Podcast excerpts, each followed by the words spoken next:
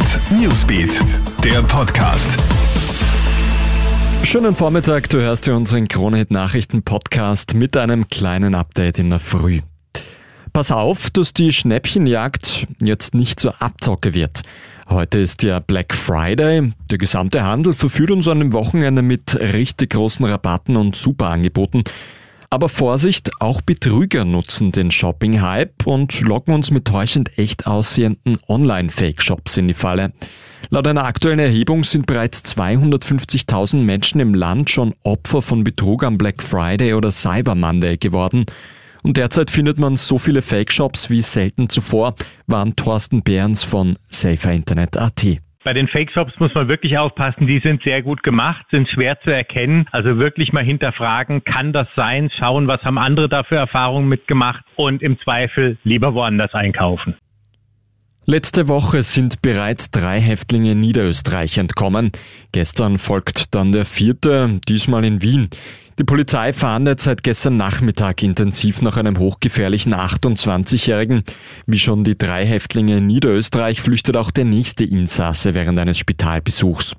Der 28-jährige psychisch auffällige Mann soll wegen einer Verletzung im AKH behandelt werden.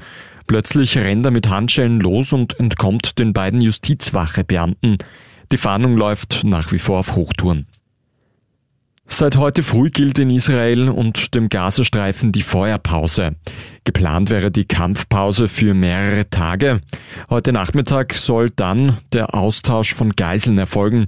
Rund 50 israelische Frauen und Kinder sollen wieder nach Hause dürfen. Im Gegenzug will Israel 150 palästinensische Frauen und Minderjährige freilassen.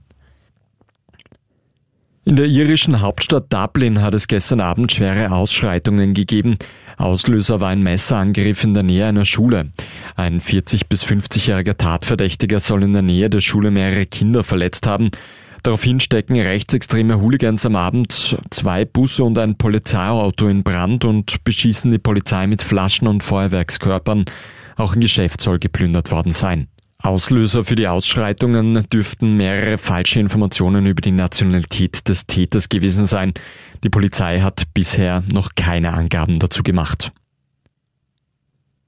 Und beim Nachtslalom von Schladming haben dieses Jahr deutlich weniger Menschen Platz als sonst. 50.000 Karten wurden bisher bei den Night Races aufgelegt.